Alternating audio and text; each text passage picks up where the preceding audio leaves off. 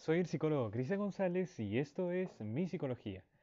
El tema del día de hoy es las creencias irracionales. Les comento que las creencias irracionales son ideas sin ningún tipo de fundamento. Esto quiere decir de que no hay ningún tipo de hecho real que avala que su idea, que su creencia, de hecho, existe. Entonces, ¿por qué nosotros como seres humanos le brindamos tanto poder a lo que son las creencias irracionales? Porque de hecho hacen referencias a ideas o fuertes convicciones que guían nuestros pensamientos y nuestras conductas. Por ejemplo, algunas personas creen que deben agradar a todo el mundo. Entonces, parte de esto les comento lo siguiente, que las creencias irracionales de hecho, son pensamientos indiscutibles que son tajantes, se expresan de manera rígida y obstaculizan tus objetivos, tus propósitos. Entonces salen como frases debería, debo ser, tengo que. Pero, ¿por qué este tipo de pensamientos son irracionales? Porque emitimos un juicio incorrecto, que no responde a la lógica. Por ejemplo, que yo me diga a mí mismo que soy la persona con más mala suerte en el mundo.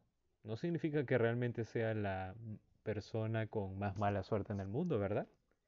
Ahora bien, si yo me creo lo que estoy diciendo, me sentiré como tal. Este tipo de suposiciones no las generamos de manera consciente, de hecho son automáticas. Las tenemos automatizadas a base de repetirnoslas, pero influyen directamente sobre nuestros sentimientos y conductas. Entonces, estos son consecuencia directa de tener estas ideas, vamos a darle esta interpretación distorsionada en la realidad, lo que nos puede llevar a abandonar objetivos, sentirnos ineficaces, desmotivados y que tengamos falta de confianza. Quiero que sepan que las creencias irracionales no están siempre relacionadas con pensamientos negativos. Lo que determina si es una creencia racional o irracional no reside en si es positiva o negativa, sino en sí que te genera malestar y si las consecuencias son negativas. Un ejemplo puede ser las conductas de riesgo. Pensar que no pasa nada por o creer que se tiene el control sobre algo cuando en realidad no se tiene. Entonces, de hecho, hay ciertas formas de pensamiento irracional, por ejemplo, están las demandas o exigencias por ejemplo, utilizar estas frases. Si él o ella me quisiera, debería haberme acompañado hasta la parada del autobús. O también está la del catástrofe. Si fallo en este examen, mañana me muero. También está la baja tolerancia a la frustración. Por ejemplo, no voy a preguntar si necesitan un empleado nuevo para ese puesto porque seguro que no me escogen a mí. Y por último está la generalización. Utilizas esta frase. Se me han quemado todo el guiso que iba a cocinar. No valgo para nada. Entonces, ¿qué hacer para tener menos creencias irracionales?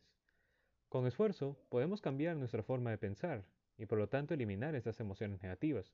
Pero para ello, tenemos que ser capaces de observar estos pensamientos.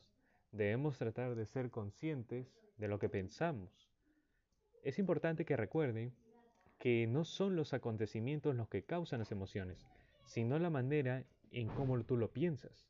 Entonces, hay algo que se conoce como el autorregistro, que te va a ayudar a detectar estos pensamientos. Si estás con malestar, apunta, detecta qué ha pasado, para que estés así. ¿Qué has pensado y cómo te has sentido? Si lees estos registros, te das cuenta de estos registros, de hecho, te vas, va a llegar un momento en que vas a ser consciente de cómo tú te sientes. Entonces, para cerrar esto, les comento lo siguiente. Recuerda que no es la realidad la que te afecta, sino la interpretación que tú le das a ella. Entonces, eso sería todo y te espero en otra oportunidad.